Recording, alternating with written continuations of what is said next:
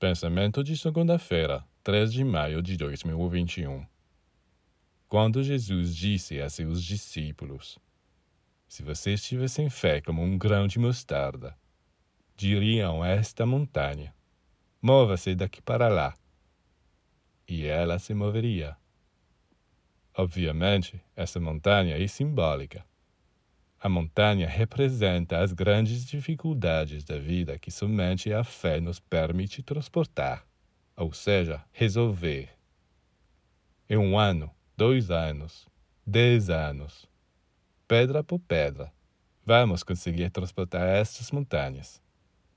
Você acha que é muito tempo e gostaria que isso fosse feito imediatamente.